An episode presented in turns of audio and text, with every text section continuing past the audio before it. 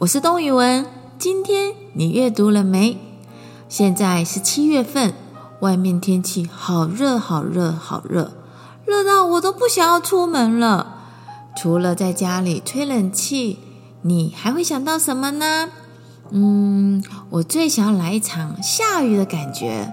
所以呢，今天想要带一本绘本给大家，就是个自然科学启蒙绘本的《下雨了》。希望在这么炎热的天气里，如果下了一场雨，应该就会变凉一点吧。那我们来看看天空为什么会下雨呢？小朋友们，你们可以拿出《自然科学启蒙阶段三：下雨了》。雨从云朵里落下，从大大的云朵里，雨从黑色的、白色的和灰色的云朵里落下。和所有的云朵，大的、小的、灰的和白的，都是由无数的水滴所构成。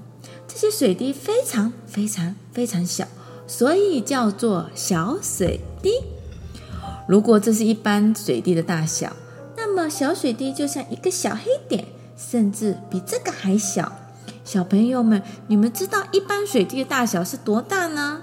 这个时候，你可以用水去水龙头那边沾一下水，水滴下来的感觉样子，那就是小一般的小水滴大小哦。小水滴怎么来呢？小水滴来自于水蒸气。水蒸气是一种气体的形态，空气中无时不刻都有水蒸气存在，但是你看不见它，嗯，也闻不到它，伸手去摸摸看，也摸不到它。水蒸发会形成水蒸气，也就是水从液体变成气体。早上的时候呢，你将一小汤匙水倒进盘子里，到了晚上很神奇哦，全部蒸发到空气里面不见了。还有哪里看到会水蒸气的产生呢？就是在晾衣服的时候啊，湿衣服里的水分会蒸发掉，太阳的热把水滴和小水滴都变成了水蒸气。所以你的衣服也会变干了。再用炉子加热，也能把水壶里的水转变成水蒸气。只要加热的够久，所有的水都会变成水蒸气，跑到空气里去哦。空气中的水蒸气大部分都来自于湖泊、河流和海洋，还有植物的叶子和潮湿的地面。太阳的热使湖泊、河流和海洋的水分蒸发，水从液体转变成气体，然后水蒸气就进入了空气中。你看不到、摸不到，也闻不到哦。你吐气的时候，也会把水蒸气释放到空气中。你看不见水蒸气，但是它的确就在那里，可是你又摸不到。有时候啊。在寒冷的天气里，你看见自己呼出来的水分，这是因为水蒸气凝结成小水滴了，从气体转变成一朵小小的云。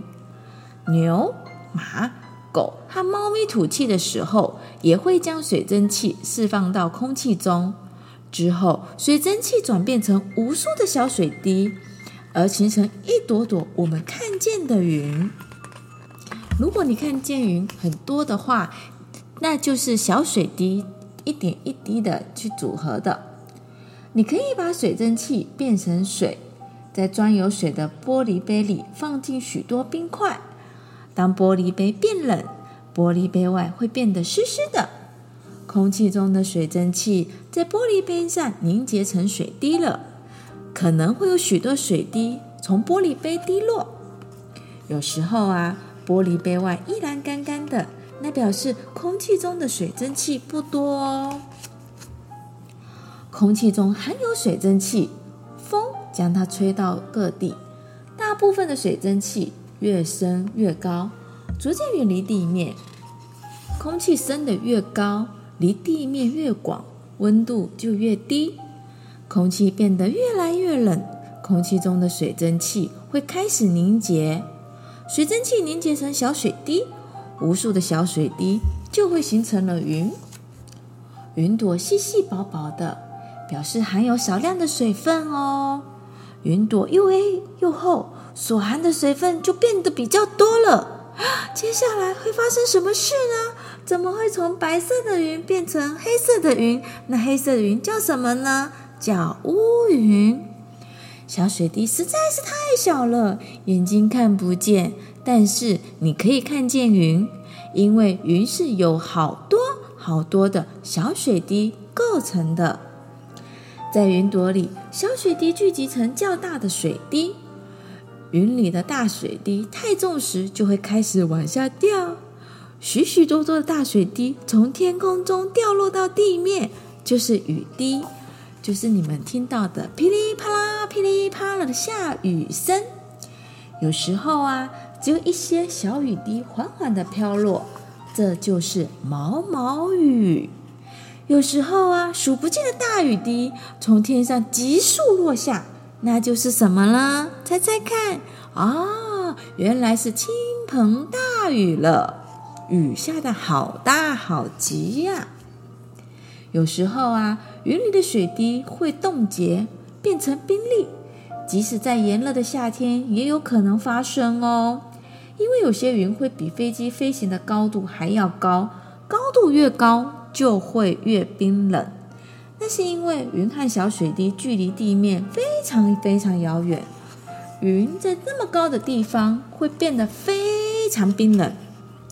又高又冷的云里，水蒸气变成小水滴，小水滴聚集成大水滴，大水滴又冻结成冰粒。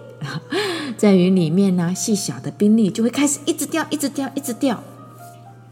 冷的实在是太结冻了，所以呢，水蒸气就会变成小水滴，小水滴就会变成大水滴，大水滴就会变成冰粒，啪，掉在地球表面了。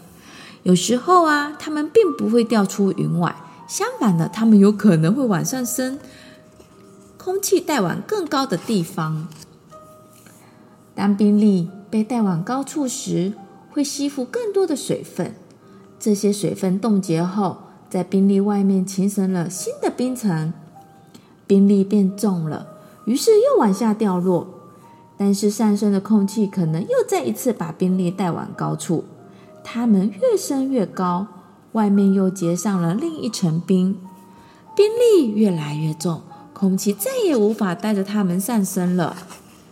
于是冰粒开始往地面掉落，下冰了。哎呦赶快跑，赶快跑！我会不会被丢到呢？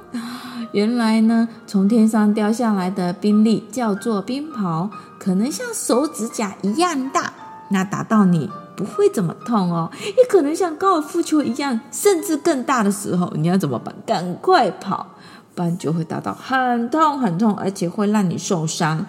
在西元一九七零年的时候啊，美国堪萨斯堪萨斯州下起了像垒球那么大的冰雹，哎，所以呢，很多农作物都惨遭冰雹的蹂躏，有很多人会受伤。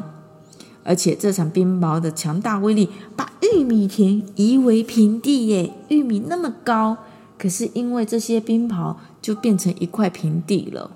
你看有没有很可怕？冰雹是由一层一层坚硬的冰所构成。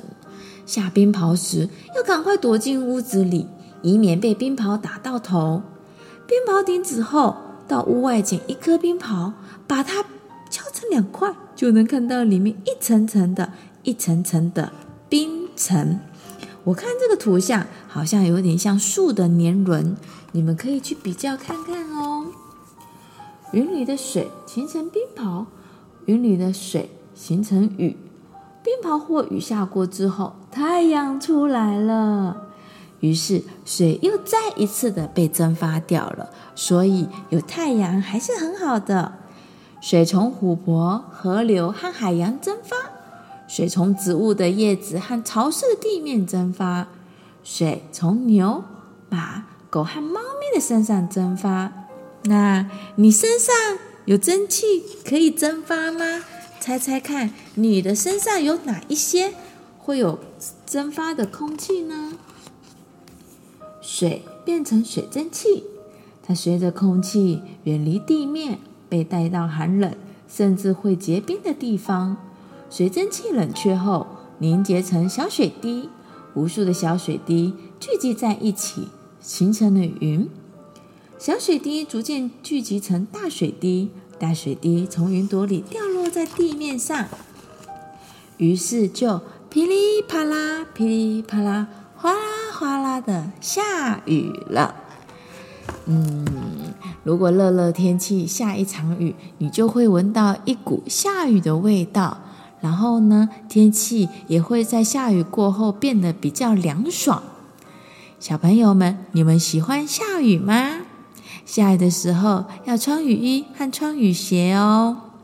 小朋友们，故事说到这里了，那我们下次见哦，拜拜。